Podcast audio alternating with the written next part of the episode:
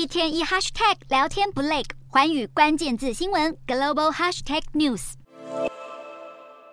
苹果一年一度的全球开发者大会准备在下周登场。正当世界各地的果粉都在为新产品和服务的推出而摩拳擦掌时，苹果却在中国遭到北京当局开罚二十万人民币，相当于新台币八十七万元。原因是苹果在一款电脑产品的广告中，宣称电脑配备的 M1 晶片是公司目前打造最快的中央处理器。而这被中国监管当局认定是虚假广告。北京市场监督管理局指出，广告推出时，M1 晶片并不是苹果打造最快的处理器。然而，这个说法也确实没有错，因为苹果后续就推出了 M1 Pro 和 M1 Max 等多款更进阶的处理器。不过，北京当局区区为了这个理由就开罚，不禁令外界揣测是否为中国官方在刻意刁难。特别是苹果正计划要将旗下的制造业务从中国转移到印度等其他地区。不过，这个负面风波还是没有打消果粉们对全球开发者大会即将登场的期待。而苹果也传出正在加紧为旗下两款新的 Mac 电脑进行测试。彭博社报道，苹果正在测试的 Mac 电脑将搭载最新的 M2 Max 处理器以及尚未公开的 M2 Ultra 处理器。而 M2 Ultra 晶片最初就是为了高阶桌机 Mac Pro 而设计。分析指出，苹果正致力改革旗下的 Mac 系列电脑希望推出更多性能强大的产品来吸引专业用户。